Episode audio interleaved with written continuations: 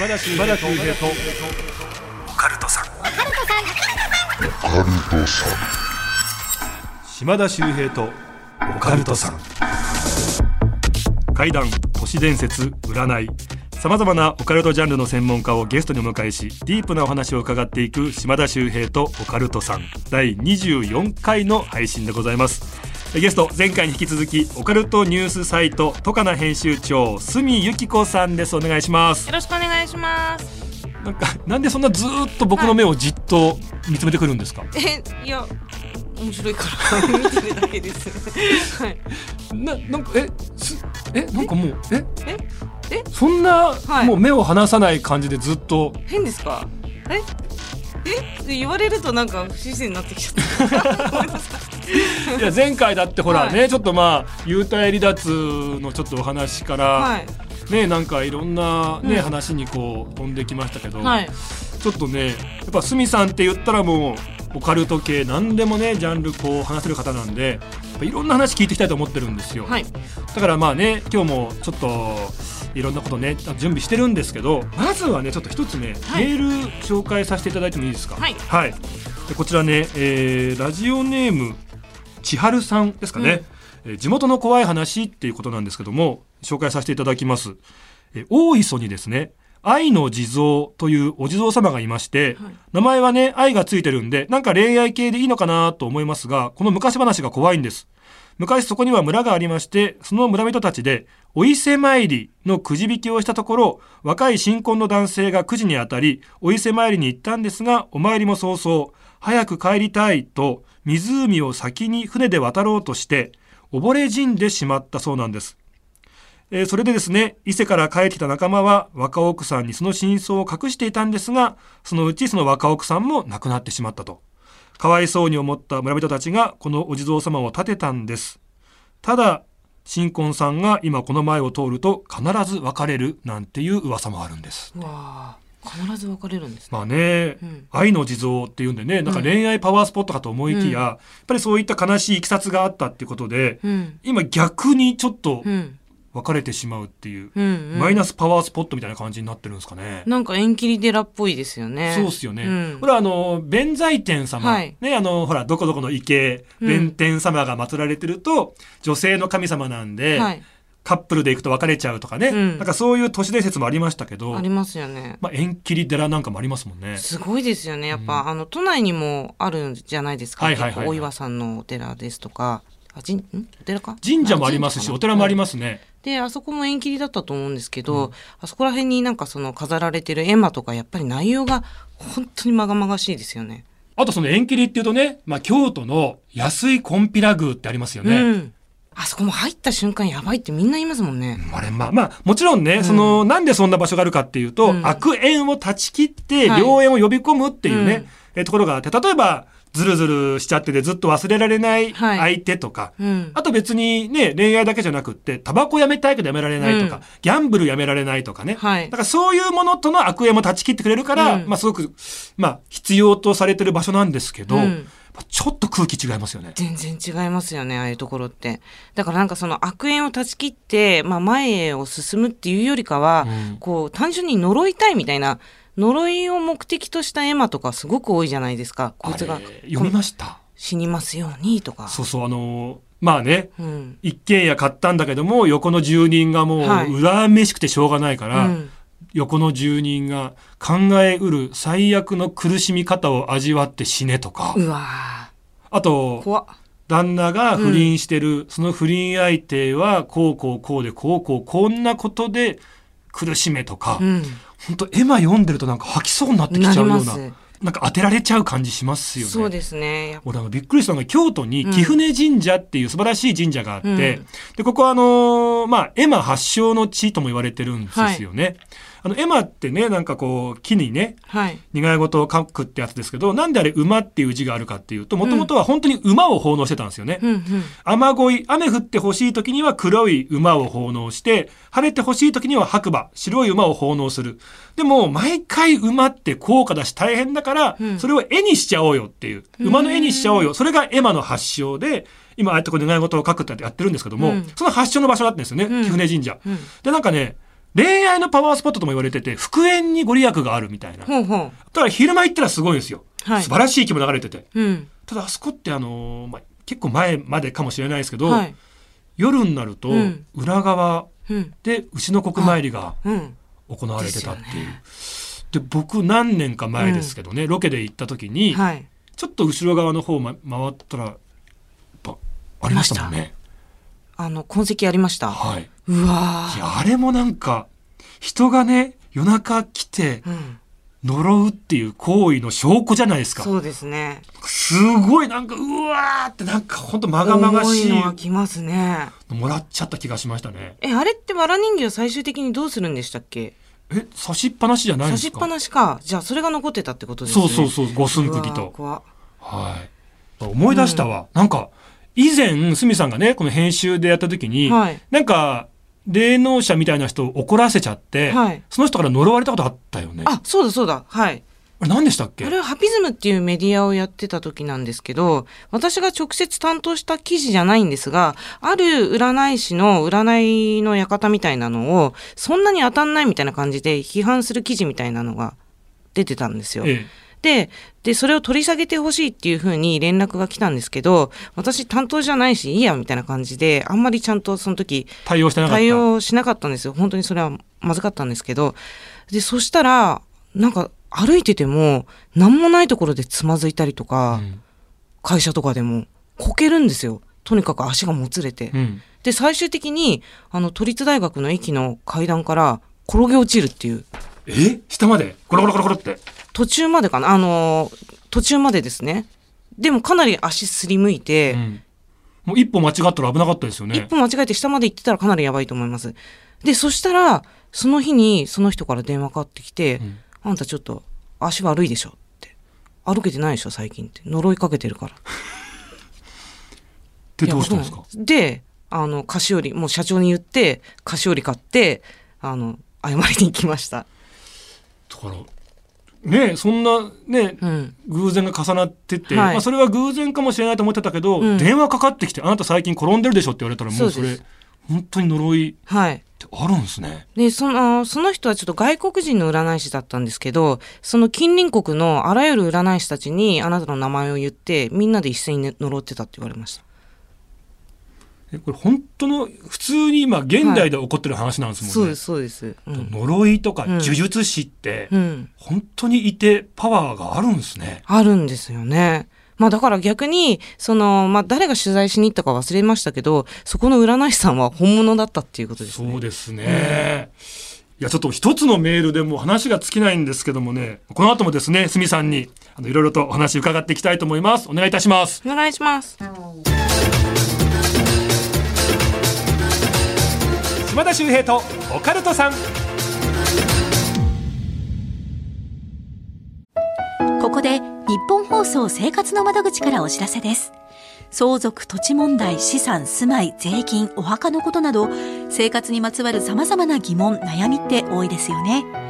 日本放送生活の窓口では、一級ファイナンシャルプランナーが、そんなお客様の不安や悩みをヒアリングして、解決へ向けサポートします。日本放送生活の窓口は相談無料。まずはあなたの生活にまつわる不安や悩みを聞かせてください。あなたにとって最も合った解決方法を中立な立場でご提案いたします。面談申し込みなど詳細は日本放送生活の窓口で検索、もしくはフリーダイヤル0120-734-899 0120-734-899お電話は平日の朝10時から夕方5時まで受け付けています。相談無料です。まずはご相談ください。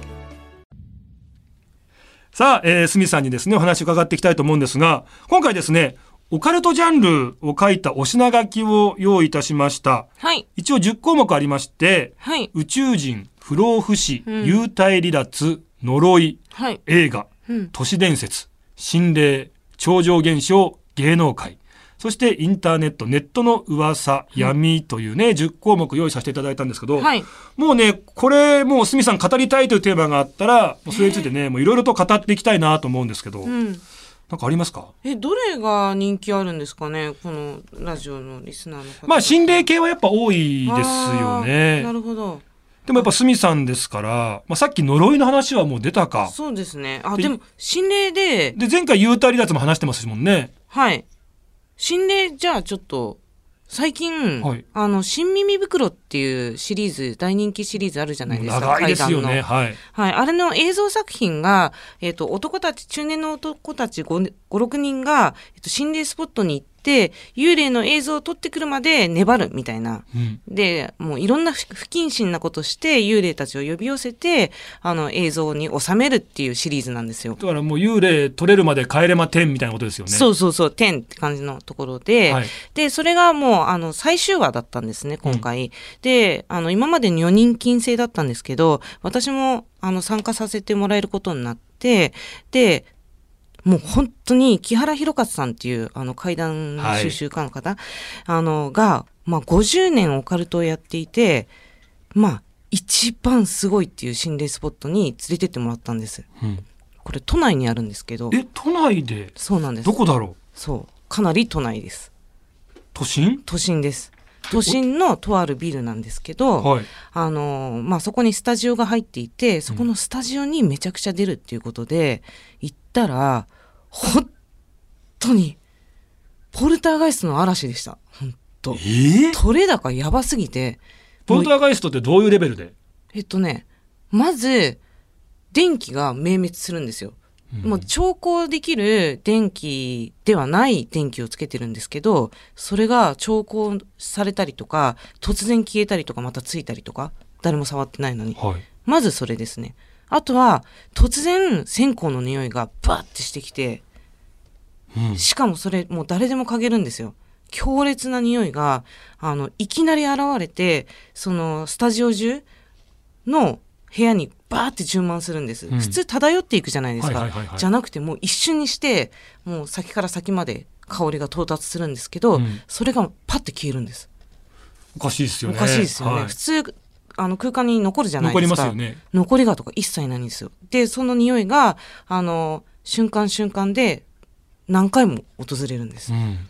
とあと鏡から水が出てるんですよ。え鏡から水が出るんですか？鏡から水が出る。プシュって。えどれぐらいの量？かなりの量ですね。その時々にもよるんですけどなんかその幽霊の話とか怖い話とかしてる時にブシャって出てくるんです。えー、はい。であとはあの普通に幽霊が出る。普通に幽霊が出るってどういうこと？いろんなものが天井から降りてきたりとか。か影が見えるとか影が見えた黒いりとか。のがスーっていくとか。そう。で私はその日見れなかったんですけど他のスタッフさんとかは何人か見てます。え。ー、はい。えごめんなさい。スタジオって言いましたけど、うんうんそのスタジオってのはラジオスタジオってこと？えじゃなくて俳優育成スタジオみたいなところです、あー。はい、えそこ今も使われてるんですか？使われてます。普通に？普通に使われててでそこのあの木原さんが取材されたんですけどそこの生徒さんたちに聞き取りしたら全員体験してるんですよ。いやめちゃくちゃ嫌じゃないですか。でもいや嫌なんだけどなんか共存してるっていうかそれが嫌な人はまあやめていくけど残ってる人はそれを受け入れてるみたいなんですよ。でもその俳優さんたちの中には劇団員さんの中にはあの窓開けたら窓の目の前にめちゃめちゃでかい男の霊が顔？うん。顔がバンってきてそのまま失神して倒れた人とか。あとあとそのエレベーターはもう絶対出るからみんな階段使うんですよ。へー。4階にあるんだけど。で誰もエレベーター乗らないんです。ででも階段もずっと登っていくと上からあのめちゃめちゃ髪の長い女の人がぬーって上から覗き込んだりするんですって。ーえもう本当なんかすごいですね。そのえもう建物自体がっていうぐらいの、そう。建物自体じゃないですかね。多分他にもなんかキャバクラとかもいっぱい入ってるカラオケ店とかうん。入ってるとこなんで、そこにももうちょっとね取材してみたいなとは思ってるんですけどとにかくその劇団員さんたちも全員見ててであの写真とか動画とかもいっぱい撮られてるんですよ、うんうんうん。そのスタジオの取れ高すごいっすねそこにロケに行ったらね。すごかったですマジで。へえ実際経験したわけですもんね。経験しました。でその線香の匂いっていうのをやっぱ初めてあんなに強烈に感じたんであのあ幽霊が出る時ってこんな匂いするんだって思ってでもその後私家に帰ったりとか会社の中とかでも、たまに線香の匂いするんですよ。もうじゃああついてきちゃってんじゃないですか？違うのかな？ついてきたのか木原さんに言ったらやっぱりその開発に近いってやっぱその一回匂いを感じ取ってその感じ取るセンサーみたいなのが動き始めたんじゃないでもかみたいな。鷲見さんってやっぱ昔からやっぱ会うとなんかやっぱ不思議体験やっぱ多いっすよね。そうですか。俺一番びっくりしたのがあのユリアン・レトリーバーさん。はいの取材を鷲見さんがした時の話。ああそうですね。で俺実際もうユリアンさんにも聞いたらそうでしたよって言ってましたけど、なんかユリアンさんの取材したんですよね。うん。でその時になんかこの取材のいい感じの会議室なんか取れなかったから、うん。じゃあすいませんあのカラオケのねそう。部屋ですいませんあの取材させてくださいなんて言って、あるカラオケの部屋に入って取材してたら、まあ、横の部屋がうるさいと。そう。なんかやんちゃかなんかで、うんで途中もうなんかどんどんどんどん壁とか叩き始めるからそうですそうです。これさすがに良くないなって言って、注意しに行こうと思って横に行ったら誰もいなかった誰もいなかった。何なんですかそれ？やばかったですね。なんかその時に流れてた曲とかも覚えてるんでしょ？エブリシングミーシャの？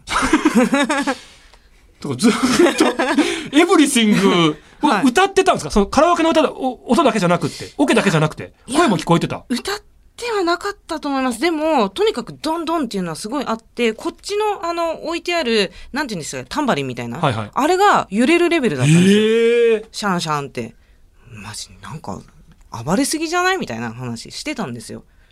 で、見に行ったらもう何にもない。ユリアンさんも、うんそうでそうでしたすごい怖かったんですあれそう。で、怖い話してた時なんで。あそうなんですにか急になり始めたんですよ。あとミーシャのエブリシングエブリシング、そう。でもねあのユリアンさんもやっぱちょっとあのあの方やっぱ霊感ありますようんね、うん。いなんかやっぱ聞きますもんねなんかあの人の話もね。え、そうなんですか？はい。幽霊見るって。うんなんかちょっと不思議ななんか一緒にライブなんかやってた時もなんかそこ感じますねとか、ああ、やっぱそうなんだ。うんうんうん。その時なんか語ってくれた内容もちょちょっとくわ詳しくは後から見てほしいんですけど八尺様を見たっていう話でした、ええ八色様って知ってます？ね都市伝説界ではもうかなり有名とか、まあインネットから生まれた小鳥箱なんかと同じような、まあ、有名な話ですよね。はい。8尺ぐらい、まあ、すごく巨大な女性でなんか麦わら帽子かなんかかぶってるんはいでしたっけ？はいはいはい、なんかまあそうですね。ちょっとこうワンピースかわかんないけど、はい。なんか帽子かぶってて、はい。でなんかポポポポポポとか言いながら歩いてきてでその女性を見てしまうと死んでの追っかけられて死んでしまうみたいな話そうそうなんか多分ですけどその背が高かったこと、うん。高すぎたことでなんか結婚がうまくいかなくなって、うん。それを苦にして命を絶ってしまった。だからカップルを見たりするとなんかそのカップルを逆恨みして呪ってきてしまうとかあそっか。あと男性なんか見るとその男性のことをこう好きになってしまってついてきてしまうとか、うんうん。でなんか窓の外見た時にああ女性かなと思ったんだけど実はそれえ？下すごい低いじゃんみたいなね、うんことでなんうんかゾッとするみたいな話ですよね。そうそうそう八尺様見てるんですか？見たって言ってました。なんか公園かなんかで、あの、アスレチックのジムあるじゃないですか。ジャングルジムみたいな。あの、後ろ側かなんかに、なんか女性の影があるらしいんですけど、ええジャングルジムって結構高いじゃないですか。高い高い高いあれ超えてるんですって。で、その女性がぴょんぴょんぴょんぴょん跳ねてるんですって。で、だからジャングルジムからこう頭がビヨンって出たり、そうかこう、隠れたりしてて、そういうな。八尺様みたいな大きかったっていう伝説結構やっぱあって、うん。祖師ヶ谷大倉の駅かな、うん。小田急線じゃないですか、はい。普通にねあの電車乗っててパッて窓の外見たんですって。そしたらはいおばあちゃんが顔出してると。うん。であおばあちゃん電車に乗ろうとしてんのかな？あ乗らないからじゃあ次の急行に乗るのかな？みたいなことで。で電車が走り出したらえ？あれ？ホームじゃなくってはい。逆側だった？みたいな、っああ、てことはすげえでかいじゃん。怖っ。でそれを見た人がたくさんいて、うん。その地域ではジャイアントババアって思い出した。っ て軽いですね。軽くないんだって。怖いんだって。ジャイアントババアって。いうのが出るみたいな祖噂もね。そうそうそうなんかそれもちょっと八尺様に近いようなお近いですね。話ですよね。でもやっぱりなんかその幽霊の目撃例って、やっぱり奥行きがないっていうか、うん 2D みたいな感じで見えるっていう人すごく多いじゃないですか。だからなんかそのホログラム照射じゃないですけど、そういう感じで見えてるんじゃないかなって思うんですよ。だからその照射率、角度とかそういうものによってはすっごく大きく出てしまったりとか、なんかレンズの関係じゃないですなけど、るほどねそういうのあるのかなって。あだから見え方いろんなのがあったりあと、うん。透き通って見えたりとかそうそうそうあるのかもしれないですね。それで言ったら、あの、慈愛っていう、えっ、と、台湾ホラーって見たことあります？慈愛うん。あ目目ですか？あーなんか知っってるうんうんうん。目が見えなくなっそれこそあの、アリコンさんに教えてもらった。あ、そうなんですね。の、なんで笑うんですか？え？だからもう噂のアリコンさん 噂っていうかまあ、映画、はい、詳しいですから。でもアリコンさんってよくよく考えるとあ離婚ですよね名ああ前がもう予言してたみたいな、なるほどうん。大悟さんが大悟さんみたいな感じですよね。あ本当だ本当だ え、いそれちょっと話題になってましたよねえ。マジっすか？大悟さん、大悟さんでしたみたいな。やっぱ名前名前って表すんで すかね？予言が入ってるんですか予言入っね。てますねはい。周平は何だろう？なんでしょうね？うん島田秀平。周周あちょっと考えておきますでもよく言われたのは、島田、後ろから読んだら騙し、島田騙し。あ本当だで、お前はすぐ騙すんだ、みたいな。確かになんか今やってる仕事なんかインチキっぽいもんなと思って。名前をやっぱ表してるなって。合ってるじゃないよ、もうそこ。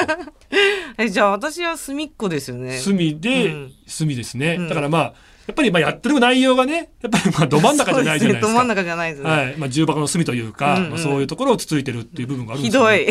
い 中箱の隅そうさでそれでその台湾のタイか？タイかな？あタイだったかな？ごめんなさい。僕もちょっとうろ覚えですけど。の「慈愛」っていう映画に出てくるあの舌がすごい青い霊がいるんですよ、でもあれ私初めて見た時これ私が見たことあるやつと全く一緒じゃんって思って。え？ーあのなんか幽霊模写はすごくリアルな気がしますね。出方とか。なんか、それ言う方いますよね。あ例えばその有名なホラー映画とか、うん。で、そこで出てきているはずのキャラクターというか、作られた設定の幽霊のはずなのに、はい、あれ見たことあるんですけど、みたいな。うんうん。だからやっぱもしかすると、実際に体験した人がいて、それを元にうん、作ってるっていうパターンはやっぱあるんじゃないですか。あると思いますね。まあの清水隆監督とかも、い、まあいろんな体験者とかに取材してあの映画作られてるんでまあやっぱそういうあの証言を集めてると思うんですけど、そのタイとかそういうホラーでも同じの見てんだなと思ってびっくりしましたね。しかもなんかその出方がすごいリアルなんですよね。うんちょっと透明なんだけどどんどんちょっと解像度がこう高まってきて顔がしっかり見えてくるんだけどなんか障害物とかがあって完全にくっきりは見えないみたいな。うん。これよくあるパターンじゃないかなそれはスミさんみたいにこう見たことある方からしても、うん。あこれわかるわかるみたいな。って思いますね。あれはよくできてるな。GI ですね。GI の。日本放送のオカルト情報。報道部に忍者がいます。島田秀平とオカルトさん。ちょっと心霊だけで結構時間いっちゃってるんですけどもね。もう一個ぐらい行きたいんです。なんかあります？これ話したいなみたいなえ何がいいかな？宇宙人不老不死幽体離脱、呪い映画インターネットえ芸能界超常現象な心霊都市伝説じゃあ不老不死とか？不老不死？はい不老不死。いや最近うん。のその研究で、わあこれすごいなって思ったのが、えっと今年発表された内容だったんですけど、うん。ハーバード大の教授がなんかそのラジオかなんかであの老化した脳をリセットさせて、うん。もう完全に若い頃に立ち戻らせるっていう実験にマウスで成功したって言ってるんですよ。リセットしてしまうと記憶は全部なくなるってこと、記憶もあ記憶は残ってるんですけどあの脳の細胞自体ですかね。若い状態に戻れるっていう、で今まではそのどんだけアアンチエイジングでその年を取らないために年を取るのが遅くさせるためにどうすればいいかっていうのが割と研究のメインだったと思うんですけどあのーもう2年後ぐらいに人体実験始めるって言ってるんですけどその教授は戻っちゃうんですよ。若くなるってやばくないですか？すごいことですよね。でこれ永遠にリセット繰り返したら1000歳ぐらいまでいくんじゃないかってその本人が言ってるんですだって真の始皇帝の時代からね、もう不老不死っていうのはもう人類の夢とされてきそうでて、すね。みんなやってきてるわけですけど、うん、ついにそれがあの人体実験でも割と近々始まるんじゃないかっていう話でそうするとなんかその木の大木とかって何千歳とか何何千万樹齢ねそう。そうはい。樹齢がもうすご2000年くとかねありますよね。高い樹齢あるじゃないですか、まあ、あのレベルに達することができるんじゃないかっていうそうするともう人は死なないってことになると、死なない上に老けない、うん。うん、ってことになるっていう、えそれが実現するんですかね？まあいろんな問題出てきそうですけども、うん。まあ一応技術的にははい、可能性が出てきてる可能性が出てきたっていう。ねやってみたいですよね。あーまあまあまあまあまあそうですけどうね、ん。ただ本当に今僕らが知らないところで今ほら冷凍保存とかね、はいっていうのはもうずっと言われてるじゃないですか。はいクライオニクスとかですよね。ええはい。今ねなんかこの亡くなったうんあの人とか、あの人とかっていうのは今冷凍保存されてて、うんまあねそういった技術ができた時に解凍されてまた復活するんだみたいな、そうですね。あと脳だけが保存されてるとかね、うん。まあなんかそれで、あの、解凍するのも割と近年行われるんじゃないかって言われてますよね。もうあの、冷凍保存されてる人って何何人もいるじゃなあれいですか。実際もういるんですよね。いますいます。うんで、しかもね、冷凍保存ってそんなにお金もかかんないっていうか、確か1000万以下ですよね、全然。1000万以下で確か、あの、応募できる。なんかテレビで見た時はそうでしたね。んそうですすよね。だからどんどん増えていくんじゃないかなと思います。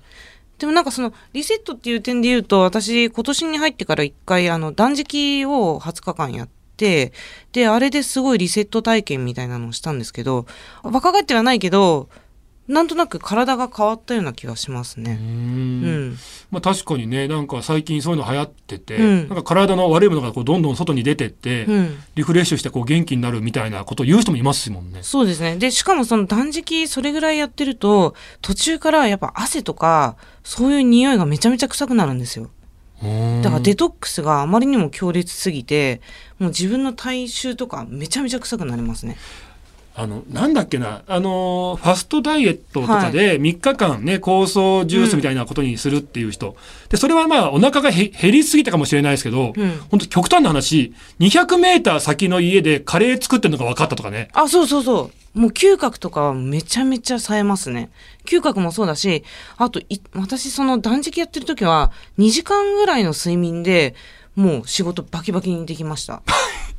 ただ、あのーその時仕事で会いましたけど、はい。ちょっと危険だったんですよねでもねさすがに20日はやりすぎだよって言われたんですよねお医者さんそうですね。あの、医者の友人から言われましたし、あの、全然それは推奨できないですね。やるとしても3日間ぐらいで留めておいた方がいいと思うんですけど、ただ、すごかったですね。やっぱその、大抵寝てる時って、えっ、と、消化に一番エネルギー使ってるんですけどはいはいはいはい、それ使わない分、全然エネルギーが溜まるんで、日中、全く眠くないし、あの、いつもの3倍ぐらい仕事ができました。うん。まあ仙人というね、はい方たちなんかはねあの本当に苔とかはい、そうそうそあんなんだけで、うんでこう食べるのを本当にねそうそうそうそう、はいとかって話ありますけど、う。はい。なんかそういうふうにすることで人間のなんかもともと持ってるうん。感覚が呼び起こされて、はい。もしかすると超能力とか霊感とか目覚めるような話とかあるのかもしれないですね。めちゃめちゃありますよね。やっぱそういう達人とか修行者って大体断食必ず挟んでるんで、まあ、あの、釈迦もそうですし、キリストもやってますし、まあ他の修行者たちもみんなやってるじゃないですか。だから神秘的な力が芽生えるのには、あの、有効だと思います。あのボクサーの方がね、うんまあ断食じゃないけどやっぱ減量ではい。やっぱやるじゃないですかもうそれは必然的にやらなきゃいけないじゃないですか。あれ断食に近いですもんね。あの時とかやっぱそうやってすごくこう感覚とか神経が研ぎ澄まされていくってうん、いう。うん。で、あのーこれはシミケンさんからこの前聞いたんですけどね、はいなんかでそれやってるともうねなんか無制しちゃうんですってえ？そうなんですか？それもこう断食というかうんそれもこう禁欲みたいなことでやってるから、うんうん。でも出ちゃうと、うん。なんかリセットじゃないけどなんかふわーってこううん。なっちゃうんですって、うん。だからそれが出ないで、うんその日を迎えられると、もうとんでもない、こう、いい精神状態、すごく神経が研ぎ澄まされて、さらにこう、いいパフォーマンスができるみたいなことらしいんですよ。あでもそれは実際そうっていうか歴史的に見てもあの中国の過去の皇帝たちってなかなか射精しないんですよ。あのやっぱり射精してしまうとエネルギーが放出したっていうことになるんで基本的にはそれこそ性行為をしても射精しないで終わらす。だスポーツ選手なんかもね、うん大事な試合の前にはこうしないとか、逆になんか、した方がいいっていうさ最近説もあるらしいんですけども、まあ一応しないっていうのがルールのこともあったりするぐらいで、だから世界チャンピオンたちっていうのは、その無精しそうだっていう瞬間にパッて目が覚めて止めるってことができる。マジっすか？だからそこの違いなんだよ、世界取れるかどうかっていうのは。っ そこの違いていうのは結構ボクサー界で、え？結構真剣にみんな、うん無精しちゃったんすよとか、うんまだまだだな、お前。そこはもう感じて起きないと。とかええ折れるぐらいだったらもうそこも、パッて起きて、うん今出る、やばい。で、こう、で、試合も迎えられるんだよ。すごっ。まあでもそんだけコントロールできるってことですもんね体を。そこをコントロールするっていうのがもう一流かそうじゃないかの条件らしいですよ。めっちゃ面白いですね。一番笑ってんじゃないですか。だってすごいなと思って。あのやっぱボクサーの修行って大変だなって思いました。修行じゃないんですけど。もね知らない世界ってありますよね。ありますね。何の話してましたっけ？不老不死の話でしたよね。であの断食だそうだ断食もね、うん。ありましたけど、うん。なんでしょうね。毎回なんか気づくと時間経ってるんですよ。そうですね。なんでまあ一応今回ねこういうことで話させていただきましたけども、まあまあまあね、えーまた来ていただいて、はい。まあ何でも話せますからね。ちょっとこういろんなジャンルの話深くねまたはい。よ深掘りしていきたいと思いますので、はい。はい。よろしくお願いいたします。ろしくお願いします。えーこの番組ですね、えーあなたからのメールをお待ちしております。あなたの周りで起こった不思議な出来事。地元で囁かれているオカルト情報。島田秀平に聞いてみたいこと。ゲストに呼んでほしい人など。宛先は OCT アットマークオールナイトニッポンドットコム。OCT アットマークオールナイトニッポンドットコムです。じゃあ来週もはい。さんゲストということでよろしくお願いいたします。よろしくお願いします